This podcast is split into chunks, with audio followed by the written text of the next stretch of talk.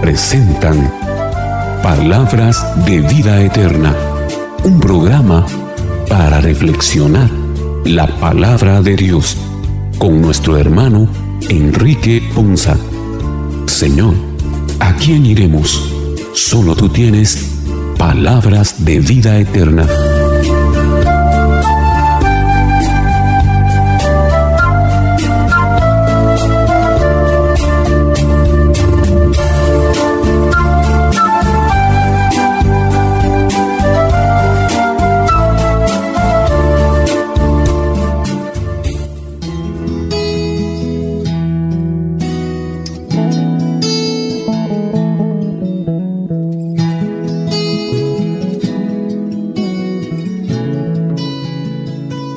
Que el Señor les bendiga hermanos, qué bendición y qué alegría llegar una vez más hasta ustedes con este su programa Palabras de Vida Eterna, un programa para reflexionar la palabra del Señor.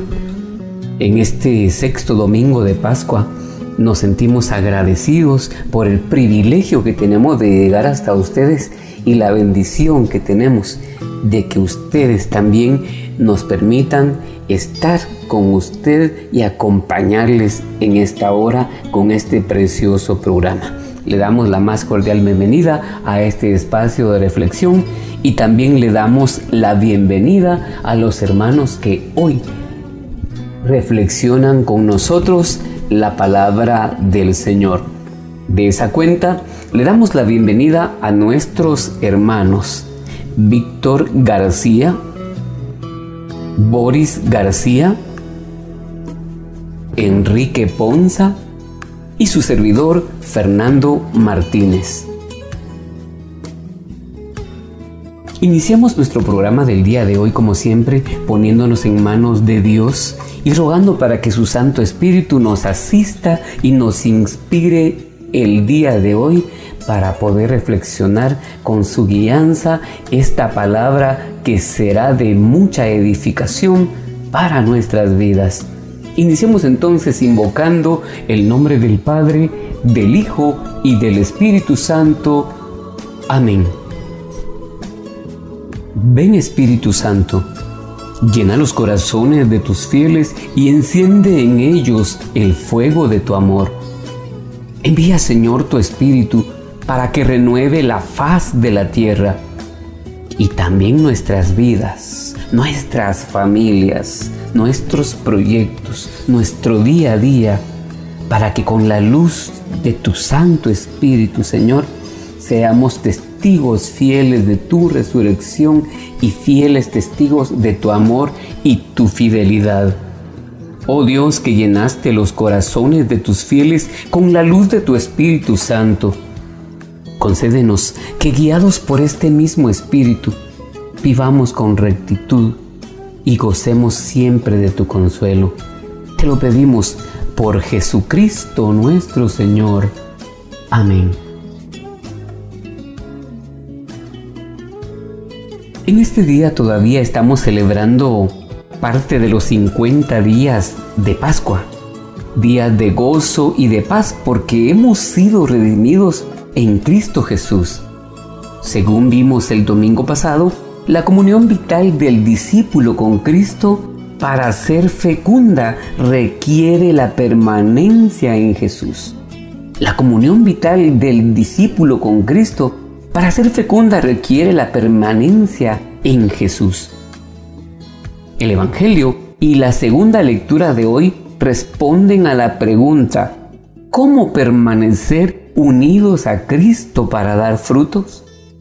Permaneciendo en su amor es decir, cumpliendo los mandamientos y siendo signo vivo y concreto de ese amor. Porque amar es conocer a Dios que es amor, como lo demostró Él dándonos a su Hijo único, Jesucristo. Como comunidad de creyentes que somos, sintámonos llamados a celebrar este acto de amor en nuestras vidas con un auténtico testimonio cristiano en amor y caridad.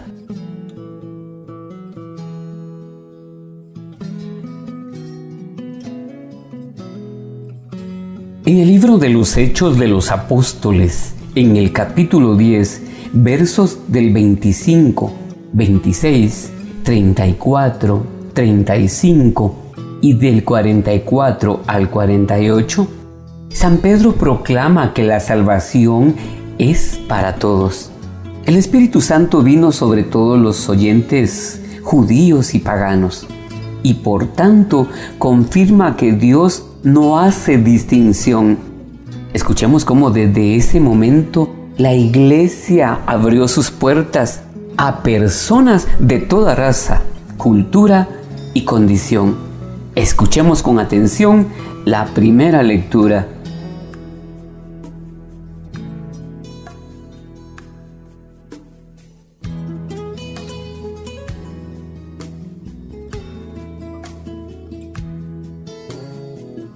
Primera lectura. Lectura del libro de los Hechos de los Apóstoles. En aquel tiempo entró Pedro en la casa del oficial Cornelio, y éste le salió al encuentro y se postró ante él en señal de adoración.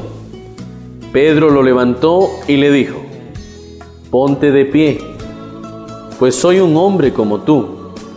Luego añadió, Ahora caigo en la cuenta de que Dios no hace distinción de personas, sino que acepta al que lo teme y practica la justicia, sea de la nación que fuere.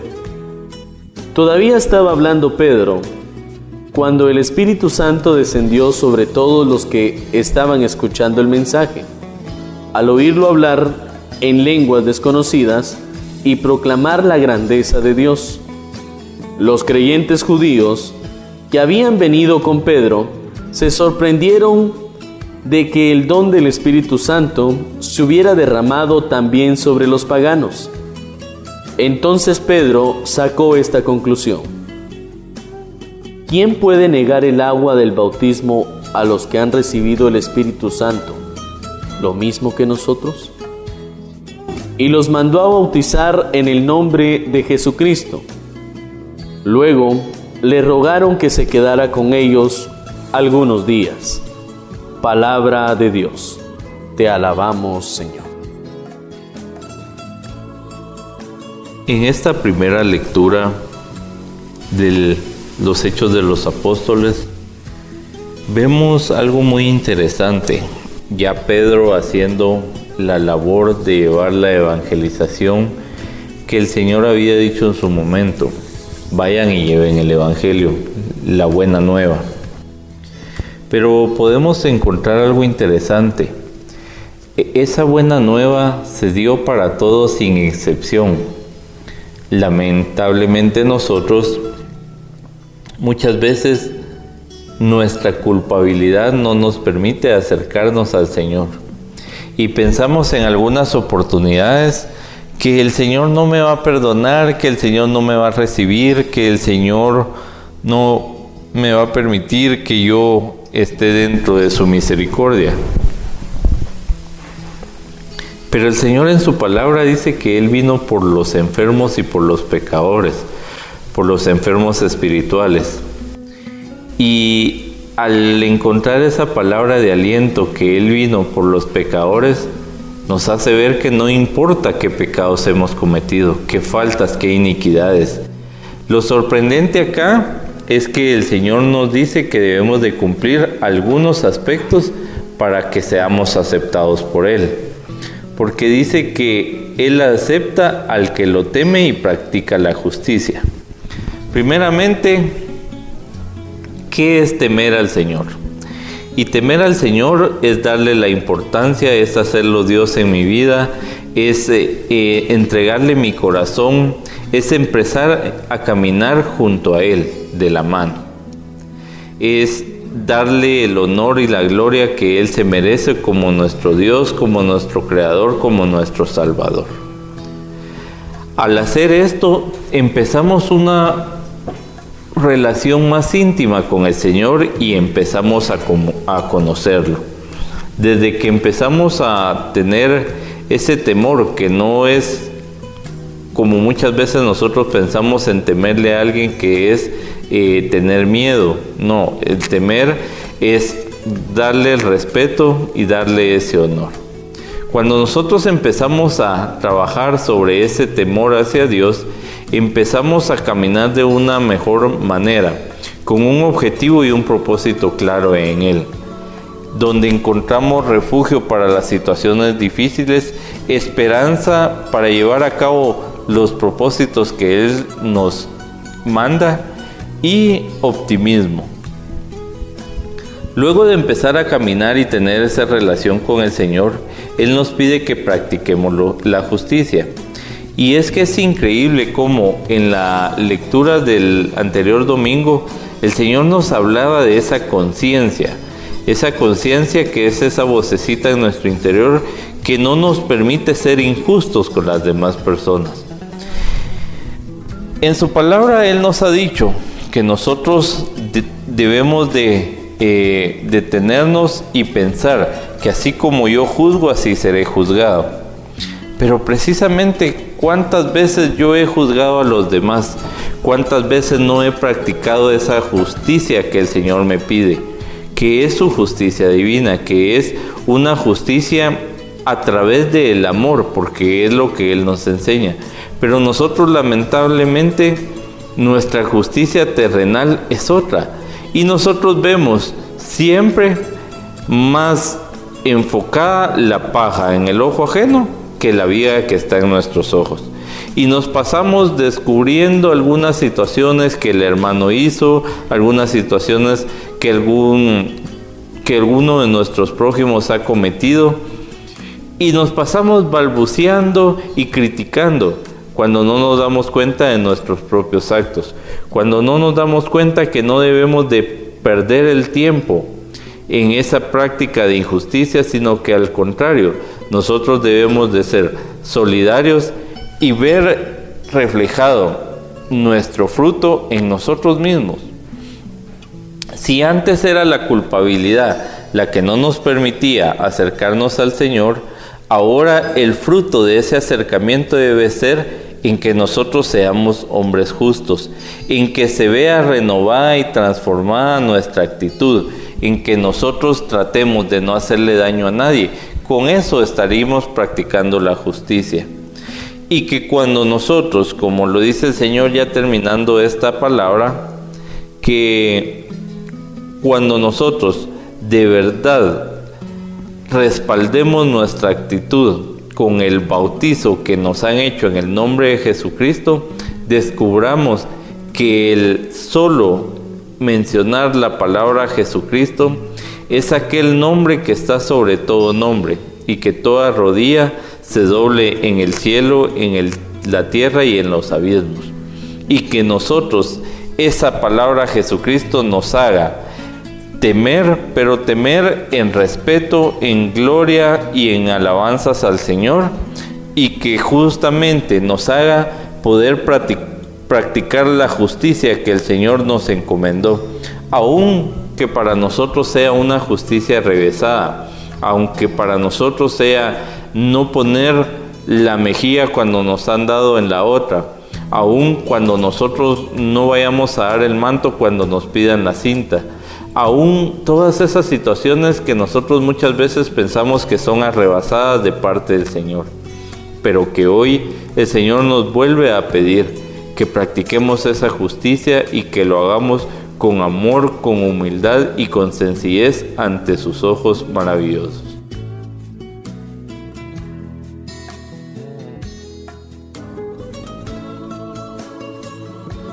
La primera lectura hoy nos hace una conclusión y es bastante inclusiva si lo vemos desde, desde este punto.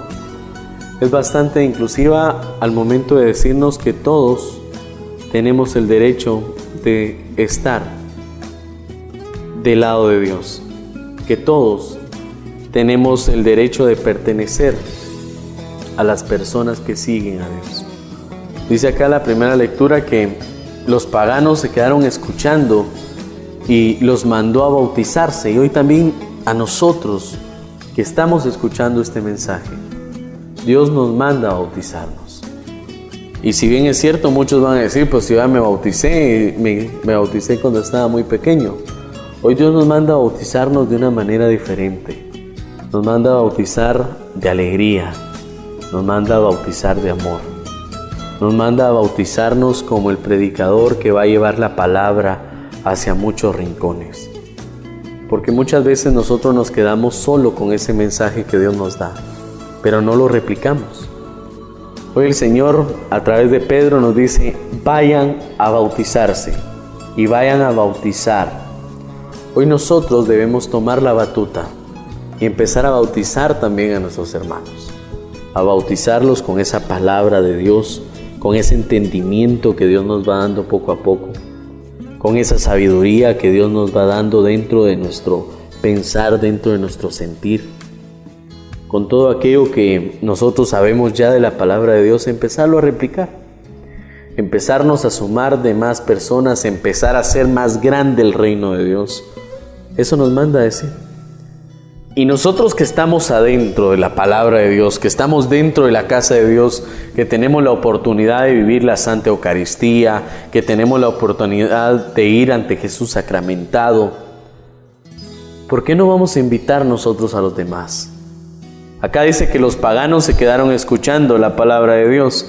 ¿Cuántas veces nosotros hemos hablado de la palabra de Dios y ha llamado la atención de muchas personas que nosotros decimos, ay, pero ese ni a la iglesia va? Y juzgamos mal. Porque son de las personas que quizás tienen el sentimiento de ir a la iglesia, porque son de las personas que quizás tienen la duda de congregarse, porque quizás tienen la duda y la espinita de que Dios los está llamando, pero nosotros con nuestros actos no los estamos atrayendo. Pero nosotros con nuestros actos lo que estamos haciendo es que los estamos expulsando y no los estamos incluyendo. Y la palabra es muy inclusiva y a mí me encanta esta, esta palabra, esta lectura, porque es bastante inclusiva al decir los paganos estaban escuchando. ¿Quién puede negar el agua del bautismo a los que han recibido el Espíritu Santo lo mismo que nosotros. Y nosotros a veces decimos, ah, pero aquel no, vos, porque ah, es que si yo te contara aquel en lo que anda. Nosotros quizás tenemos hasta peores cosas que el hermano, pero solo vemos la paja en el ojo ajeno y no vemos la paja en nuestro ojo. Hoy por eso el Señor nos manda a que nos bauticemos y si estamos bautizados, como estamos nosotros acostumbrados en nuestra vida religiosa, hoy el Señor nos manda que nos bauticemos de una manera distinta, de una manera diferente, de una manera que empecemos nosotros con nuestro testimonio a bautizar a los demás. Empecemos nosotros con nuestro testimonio a evangelizar a los demás. Que empecemos nosotros con nuestras palabras, con nuestra voz, con la sabiduría, con el entendimiento, con el amor al prójimo.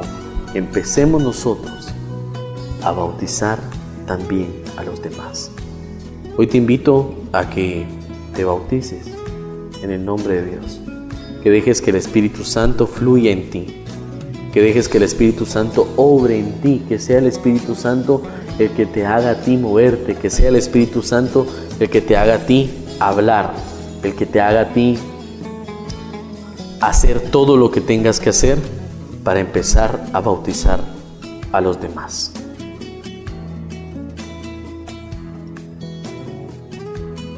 Es interesante ver acá cómo Cornelio reconoce la obra de Dios en, en Pedro y también la humildad de Pedro de entender que no es él el que hace el milagro, sino que es Dios mismo el que a través de la gracia y de la autoridad por el poder del Espíritu Santo le otorga los dones los y los dones para que pueda realizar y dar esos frutos en abundancia.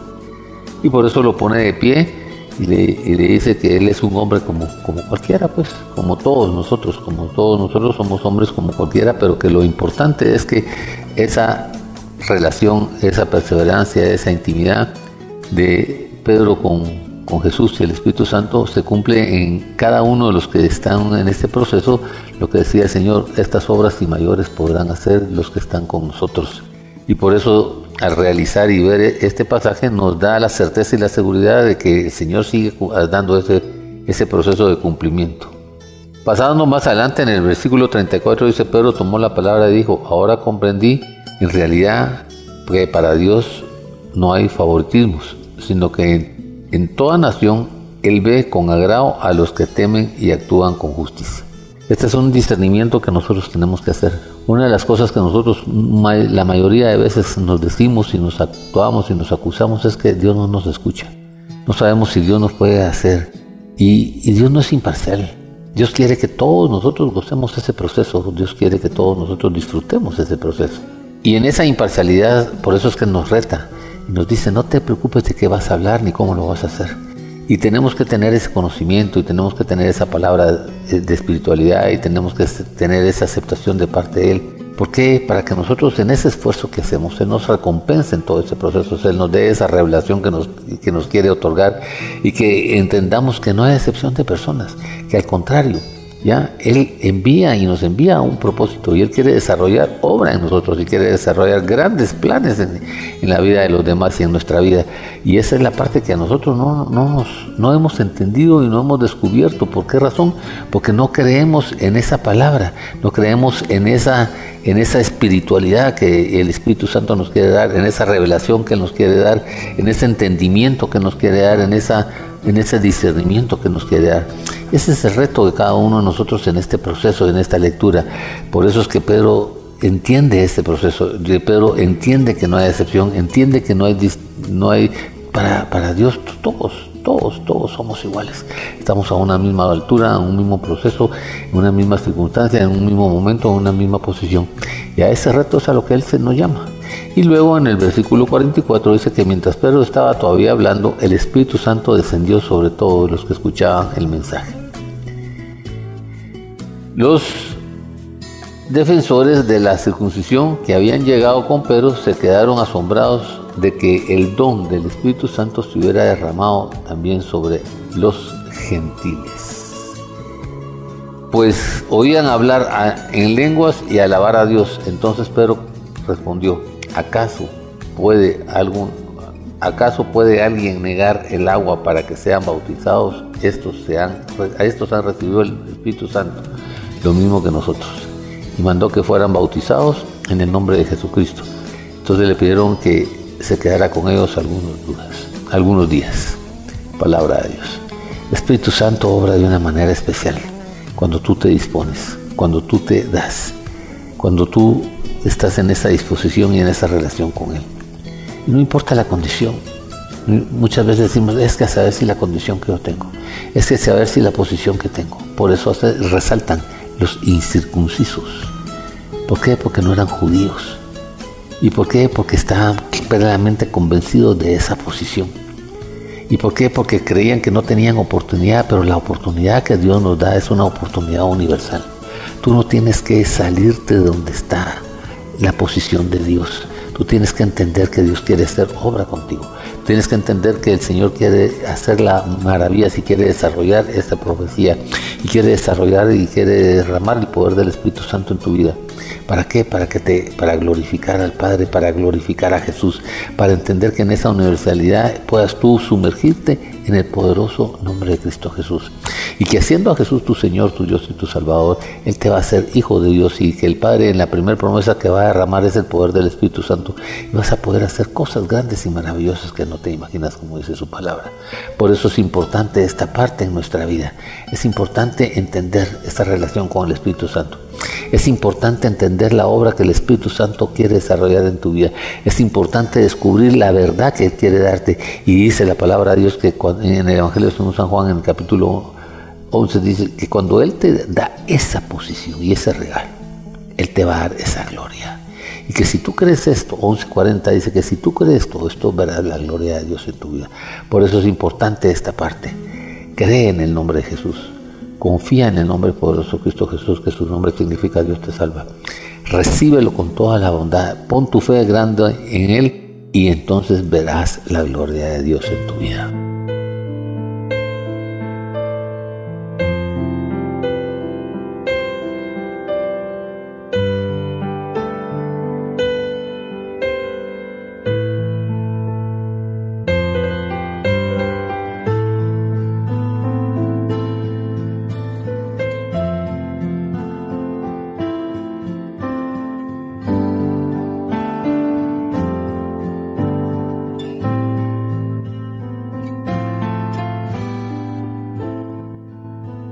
Primera carta del apóstol San Juan, en el capítulo 4, versículos del 7 al 10, el día de hoy seguimos escuchando esta primera carta en la cual el apóstol San Juan nos sigue aclarando su tema acerca del amor. Dios nos manifestó su amor, ante todo al enviarnos a su Hijo. Es este un acto concreto y supremo de servicio al ser humano. Escuchemos bien los criterios de amor que el evangelista nos da en esta lectura. Lectura de la primera carta del apóstol San Juan. Queridos hijos, amémonos los unos a los otros, porque el amor viene de Dios, y todo el que ama ha nacido de Dios y conoce a Dios. El que no ama no conoce a Dios, porque Dios es amor. El amor que Dios nos tiene se ha manifestado en que envió al mundo a su Hijo unigénito, para que vivamos por Él. El amor consiste en esto, no en que nosotros hayamos amado a Dios, sino en que Él nos amó primero y nos envió a su Hijo como víctima de expiación por nuestros pecados. Palabra de Dios. Te alabamos, Señor.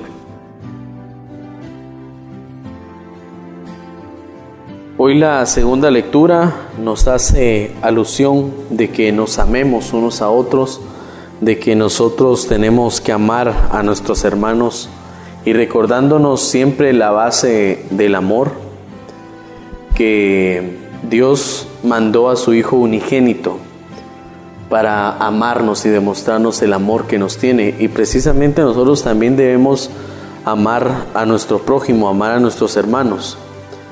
Hay una historia muy hermosa que a mí me encanta de la Madre Teresa de Calcuta, de las muchas historias que a mí me encantan de la Santa Madre Teresa de Calcuta. Que una vez estaba la Santa Madre Teresa de Calcuta bañando a un leproso y una persona millonaria de los Estados Unidos se acercó, andaba de viaje, se acercó y le dijo, Madre, yo a usted la admiro porque yo no bañaría a un leproso ni por un millón de dólares. La Madre Teresa de Calcuta con mucha sonrisa le dijo, sabe que yo tampoco bañaría a un leproso ni por un millón de dólares, porque a un leproso no se le baña por dinero, se le baña por amor. Y precisamente estas historias es donde nosotros debemos aprender del amor que debemos tenerle a los demás, del amor que tenemos nosotros que corresponderle a nuestro prójimo. ¿Y por qué digo corresponderle? Porque nos van a decir, ah, pero si aquel no me ama a mí, ¿por qué yo le voy a corresponder? porque todos nos amamos en el nombre de Dios, porque a través del amor que Dios nos da, a través de esa muestra de amor que Dios tuvo con nosotros, de darnos a su Hijo unigénito, de padecer en esa cruz, a través de esa gran muestra de amor, nosotros debemos amar también a los demás. Nosotros también debemos desvivirnos por el amor a los demás. Debemos empezar a ser misericordiosos con los demás. Debemos empezar a ayudar a los demás porque veo que aquel está sufriendo, pero no hago nada por ayudarlo. Ay, que mire cómo sale, yo no lo mandé. Es que no haya, no haya sido, o no es que lo hayas mandado tú. Es que tú lo tienes que ayudar por el amor que Dios nos da. Es el mismo amor que nosotros debemos darle a los demás. Y debemos darle ese amor a todos y a todas nuestros hermanos. En esta lectura se nos habla de la esencia del amor. ¿Y quién es la fuente del amor? Pues Dios mismo, que nos ha demostrado con sus acciones para nosotros, con su misericordia, con su compasión, con su piedad. ¿Qué es ese sentimiento tan noble, tan maravilloso que nos hace sentirnos felices, que nos hace sentirnos en paz? que nos hace sentir que aún hay esperanza. El Señor en su palabra nos habla muchas veces del amor especial de las madres y ahora que estamos prestos a celebrar esta fecha tan importante, donde muchos hemos podido descubrir ese amor del Señor, pero ese amor que ha sido transferido por nuestras mamás. Los que hemos pues tenido esa bendición de encontrar unas mamás tan querendonas, podemos eh, coincidir en que hemos experimentado esa grandeza del amor del Señor. Pero debemos de entender que el amor del Señor aún llega más allá. Y por eso nos lo dice en el Salmo 27.10, que aunque mi padre y mi madre me dejaran, con todo el Señor me recogerá. Aun si mi padre o mi madre no me amaran, el Señor me seguiría amando. Y es que hay algo importante que en nuestro libre albedrío, lo único que no podemos hacer es salirnos de la grandeza del amor del Señor. Porque Él nos lo ha demostrado, que nos amó de tal manera que tuvo que sacrificar a su Hijo unigénito para que cuantos creyéramos en Él nos salváramos y para que encontráramos ese perdón y expiación de nuestros pecados. Pero aún así, nosotros muchas veces somos tan malagradecidos que no queremos aceptar ese amor y ese perdón de nuestros pecados. Y nos enfocamos muchas veces en seguirnos sintiendo de una forma mediocre, seguirnos sintiendo de una forma triste y desesperada, cuando debemos de entender que el Señor nos ama y que es tan grande el amor que, que nos entregó a su propio Hijo para que nosotros tuviéramos esa vida y vida en abundancia. Muchas veces nos hemos desvalorado a nosotros mismos y pensamos en nuestra poca autoestima, que no valemos nada. Cuando nos hemos eh, impactado de tal manera que hemos llegado a depresiones, a situaciones muy difíciles donde nos sentimos solos, donde nos sentimos apagados, tristes, decepcionados con la vida y decepcionados con nosotros mismos. Debemos de recordar que nuestra vida tuvo un precio muy alto que nuestra vida fue pagada con toda la sangre del Cordero, del Hijo de Dios. Y esa es la grandeza que nosotros debemos de proyectar hacia los demás. Si nosotros vemos algunas personas que no tienen ese aliento de vida, que están apagadas, debemos de recordarles que el Señor pagó con toda su sangre bendita nuestra salvación, nuestro camino de vuelta a el paraíso, al cielo. Y eso debe de exaltar y subir nuestra autoestima, donde nosotros debemos entender que únicamente fue el amor del Señor el que se pudo sacrificar de tal manera y que nos ha amado de tal manera. Cuando nosotros eh, se nos descompone nuestro vehículo, nuestro carro, ¿qué hacemos? Buscamos a un mecánico para que nos lo repare. Así también debe ser cuando nosotros sentimos ese agobio, esa tristeza. Ver con el, ir con el mecánico de nuestros corazones, de nuestros sentimientos. Refugiarnos en la fuente inmensa de amor donde nos podremos volver a llenar nuestros corazones, donde podremos descargar de todas las situaciones de nuestra vida y con quien de verdad nosotros podemos tener ese consuelo y ese refugio abundante para que nosotros también seamos transportadores de ese amor maravilloso del Señor porque nosotros no podemos dar amor si no hemos recibido amor, pero es el Señor el que ya nos ha demostrado cuánto nos ama y cuánto nosotros debemos de amar a nuestro prójimo, a nuestros seres queridos. Si hoy en algunas situaciones te ha lastimado la vida y no has tenido ese, esa virtud de poder decirle a tus seres queridos que los ama, no pierdas la oportunidad. Es importante que después de llegar a la fuente del amor, también nosotros seamos partícipes de compartir ese amor del Señor y poderlo expresar a nuestros seres queridos y a todas las personas cuánto amor hay en nuestro corazón para dar a los demás.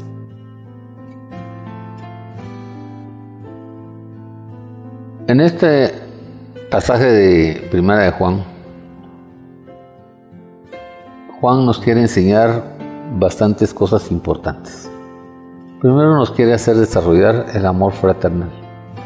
Si yo no tengo ese amor fraternal, no estoy viviendo el segundo mandamiento, que es amar a los demás como a ti mismo. Y esta es la parte importante, porque no es solo de pensamiento, sino que es de obra. Y, esa es la medida que yo tengo que entender, porque tengo que entender que tengo un deber con los demás, un deber con la comunidad, un deber con nosotros mismos y un deber con el mismo Señor.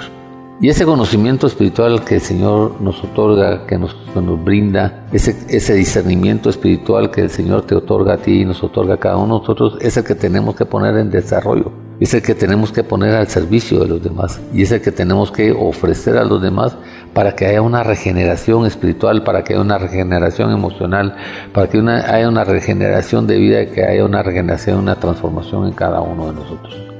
Por eso es importante cuando dice, y todo el que ama ha nacido de él y lo conoce.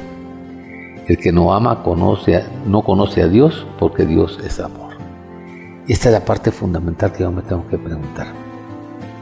La ignorancia de la palabra de Dios, el desconocimiento y las dudas nos hacen perder esta situación y por eso Él nos dice, no se cansen de hacer el bien porque cuando tú haces el bien con ilusión, entendiendo que lo estás haciendo para agradar a Dios, vas a empezar a descubrir muchísimas cosas en tu vida, de las respuestas que vas a tener, de lo que te va a otorgar el mismo Señor, de la conducción que te, él va, te va a dar. Y esa ignorancia te va dando cada día el Señor a través de ese discernimiento mucha claridad.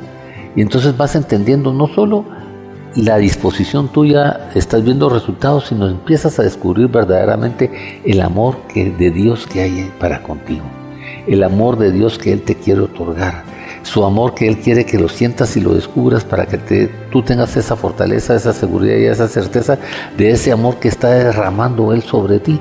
Y como Él dijo, ámenlo, amen a mi Hijo Jesús, en quien me complazco, escúchenlo, de verdad pónganle atención.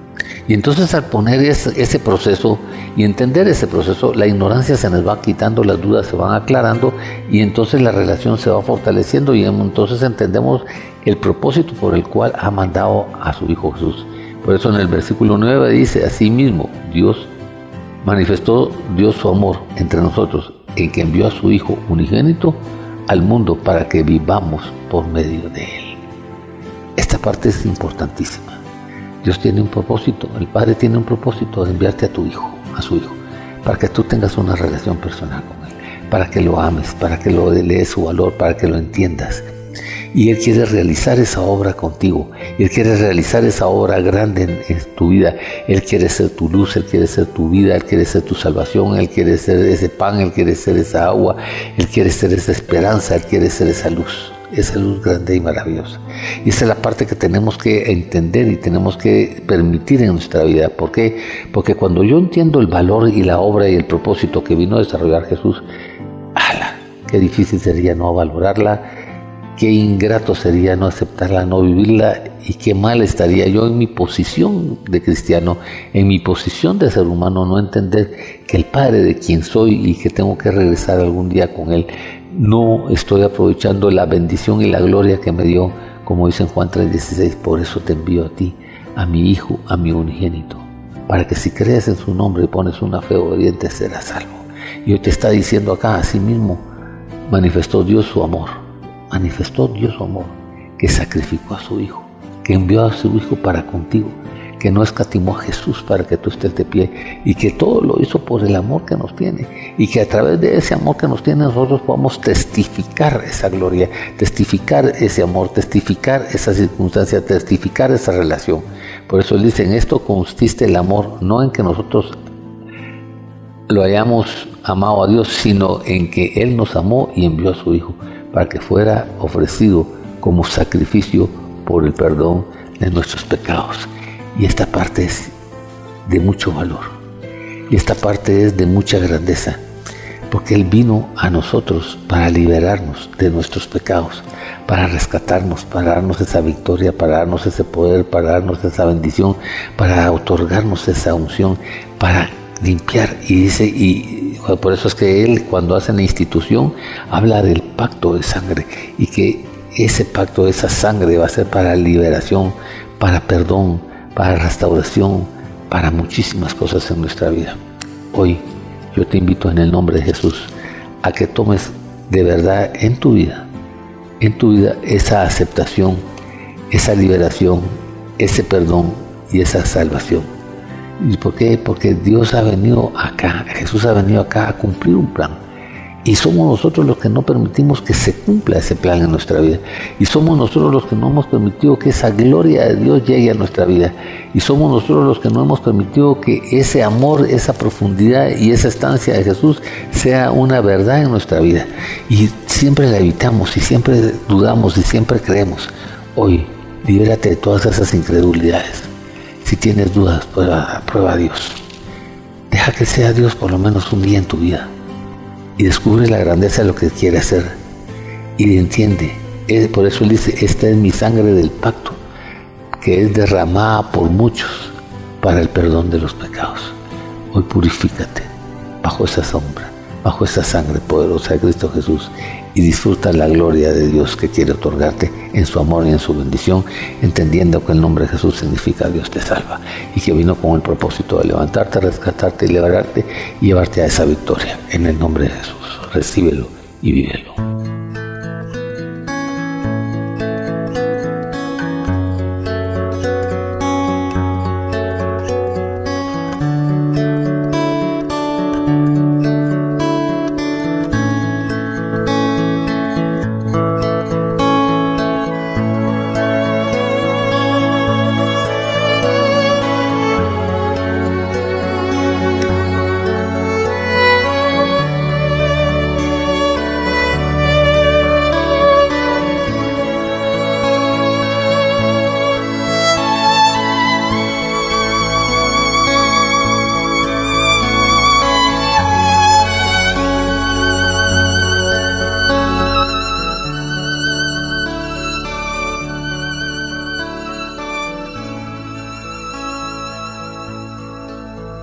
Evangelio según San Juan, en el capítulo 15, versos del 9 al 17, se nos enseña que permanecer en el amor a Jesús, amar a los hermanos y hacerlo con el sacrificio de la propia vida son las ideas claves del texto que vamos a escuchar a continuación. Antes de escuchar este mensaje de unión y amor, pidámosle a Dios ilumine nuestro entendimiento para que esta palabra importante y trascendental para nuestra vida la podamos recibir como tierra fértil para que dé fruto y este fruto permanezca. Escuchemos con un corazón abierto la lectura del Santo Evangelio.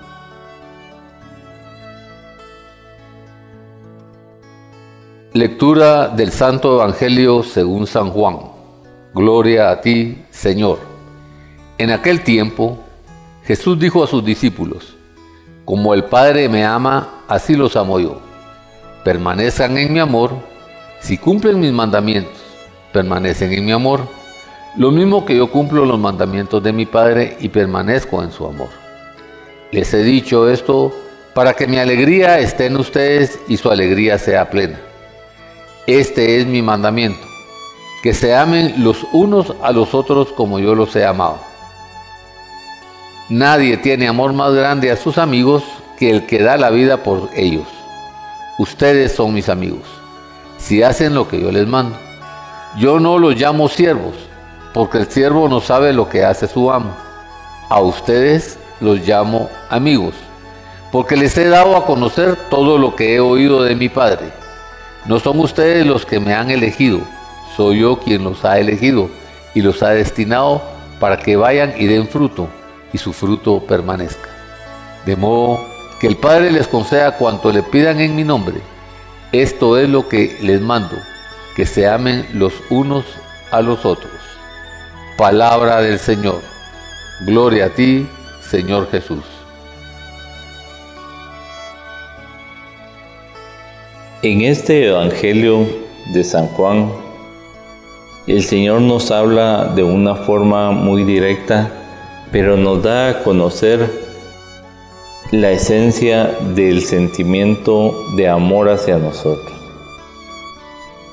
El Señor nos habla que debemos de permanecer en su amor, pero hay un requisito para hacerlo, cumplir sus mandamientos. Cuando hablamos de un mandamiento, no pareciera ser que no es una eh, opción, sino que es una orden.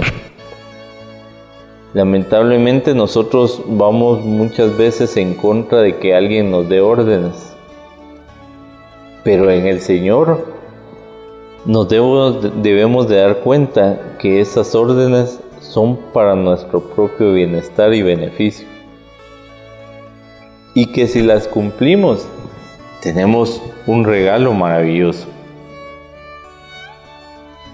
Hoy el Señor nos dice que si cumplimos esos mandamientos vamos a permanecer en su amor y que al permanecer en su amor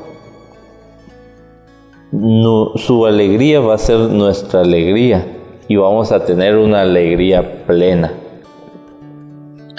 me pone a pensar y a reflexionar.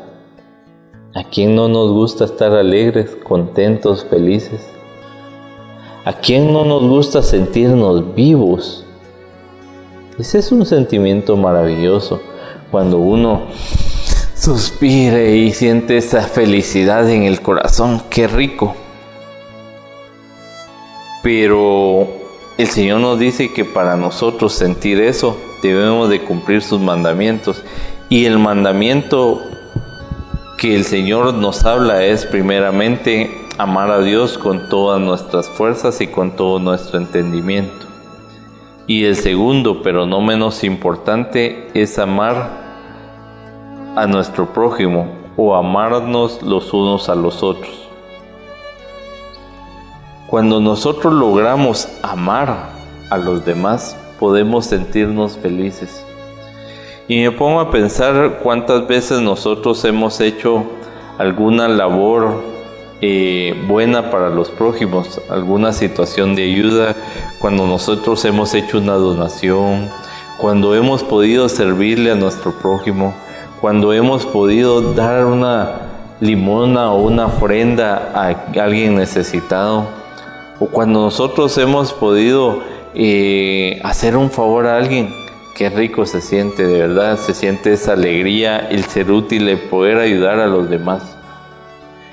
Y en eso es que el Señor quiere que nosotros nos enfoquemos, en que al servir a los demás, lo que estamos haciendo es dando frutos, frutos de abundancia del amor que el Señor ha impuesto en nuestras vidas, en nuestros corazones, y que ese fruto se traduce en buenas acciones hacia nuestro hermano. Esas buenas acciones que nosotros hacemos cuando hay amor en nuestras vidas. ¿Cuántas veces nosotros nos hemos topado con personas difíciles de tratar, que no tienen ni siquiera una sonrisa en su rostro, que más bien mantienen un carácter muy enojado, con mucha ira, eh, jefes con los cuales no se puede conversar, sino que al contrario tienen solo esa palabra de regaño, de llamada de atención. Eh, ¿Cuántas veces he oído yo mismo a compañeros que dicen, prefiero no llegar a mi casa porque lo que yo llego a encontrar es una esposa, un esposo enojado, que no me inspira esa alegría, que no me da esa paz, esa tranquilidad, sino que al contrario me la roba. Vemos ahí cómo no se manifiesta la alegría del Señor, precisamente porque nos hemos olvidado de dar amor, porque el que da amor recibe amor. Y recordemos que todo lo que damos, eso es lo que recibimos. Nosotros debemos de enfocarnos, dice el Señor, en dar frutos y frutos en abundancia. Pero esos frutos se deben de traducir en una realidad. Porque nosotros queremos dar frutos de palabra, no de acción. Queremos dar frutos en decir, no, sí, yo soy una muy buena persona, yo hago esto, yo hago aquí, yo hago lo otro, yo voy a misa, yo comulgo, yo...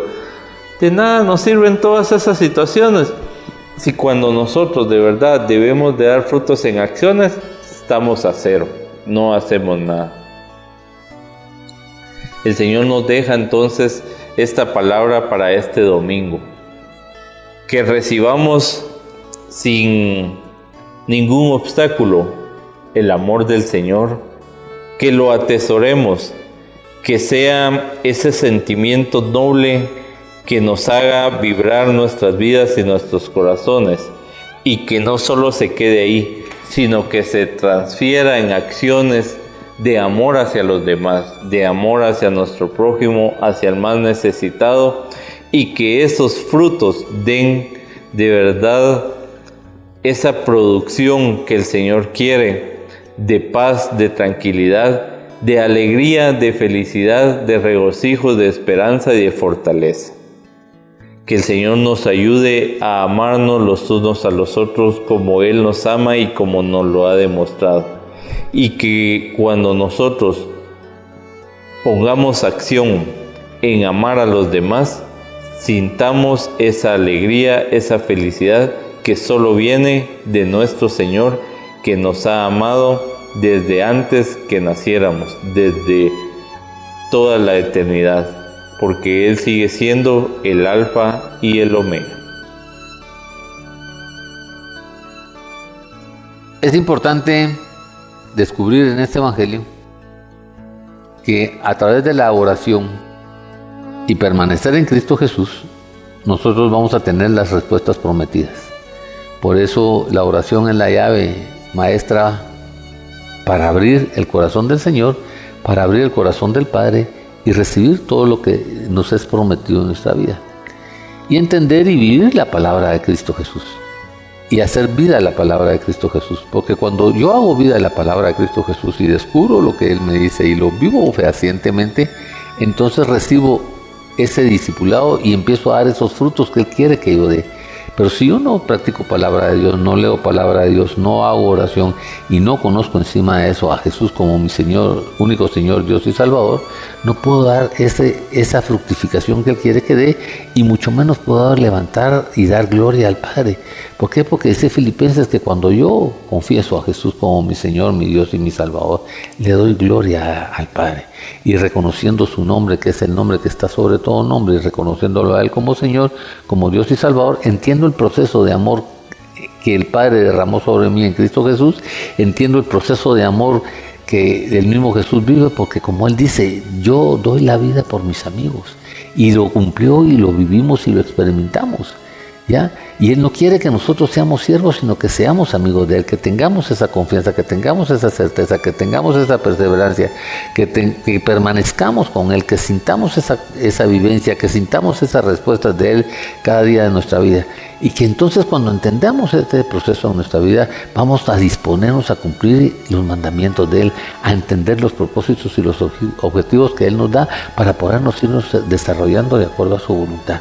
Por eso es que los mandatos de Cristo tenemos que obedecerlos, entenderlos y vivirlos y hacerlos una realidad en nuestra vida, porque si nosotros no caminamos en ese proceso, en esa dirección, en esa conducción, nosotros no vamos a estar seguros de realizar la obra que nos pide.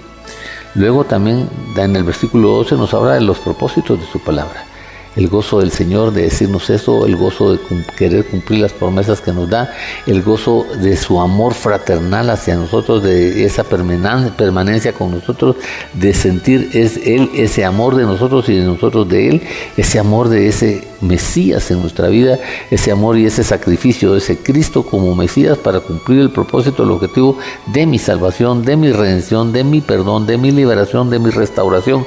Y entonces en, ese, en esa unidad, en esa permanencia, en esa cercanía, yo disponerme con toda la voluntad de vivir ese mandato, que no sea una carga, sino sea una felicidad, sino sea un proceso de bendición. Y eso me va a llevar a vivir una obediencia y me va a llevar a entender el proceso de amistad que tengo que tener con el Señor. Por eso es que el Señor nos quiere exaltar, quiere que tengamos esas relaciones, quiere que nos quiere otorgar esas revelaciones y Él nos quiere hablar de su boca, de su bendición, nos quiere apoyar para que nosotros pongamos, tengamos que hacer cosas perdurables y que nuestra oración sea perpetua, que sea permanente y que reconozcamos por sobre todas las cosas, por sobre todas las bendiciones, por sobre todas las posiciones, el nombre poderoso, poderoso de Cristo Jesús en nuestra vida. ¿Por qué? Porque es el nombre que está sobre todo nombre. Y por eso nos dice, vaya, vengan, estén, permanezcan, oigan, vivan, disfruten, hagan el bien, cosas perdurables, cosas de amor, viviendo para poder tener todas esas respuestas positivas. Que seguro las vas a tener, las vas a vivir. ¿Por qué? Porque cuando Dios pone juramento y pone promesa por esas dos cosas no te puede meter. Prepárate de verdad en oración porque solo a través de la oración tú puedes ir a buscar, pedir y tocar, a través de la oración puedes permanecer, a través de la oración puedes descubrir, a través de la oración puedes dialogar y a través de la, oración te vas a disponer a tener ese espíritu de obediencia. De verdad, de verdad, en este proceso, esfuérzate por permanecer y crecer de la mano de Cristo Jesús.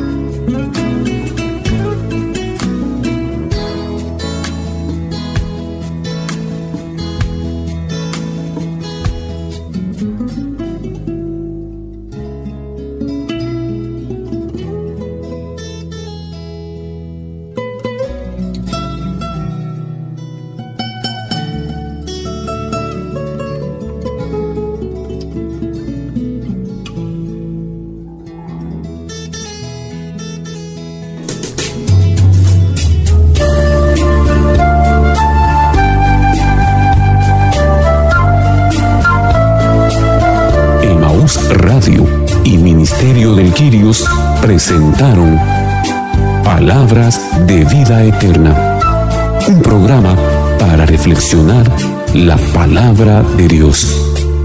Señor, ¿a quién iremos? Solo tú tienes palabras de vida eterna. Reporte este programa a Emaús Radio o búsquenos en Facebook como Ministerio del Girios. O visítenos en Avenida Reforma 1554, zona 9, edificio Reforma Obelisco, locales 8 y 9, segundo nivel, Ministerio de Quirios.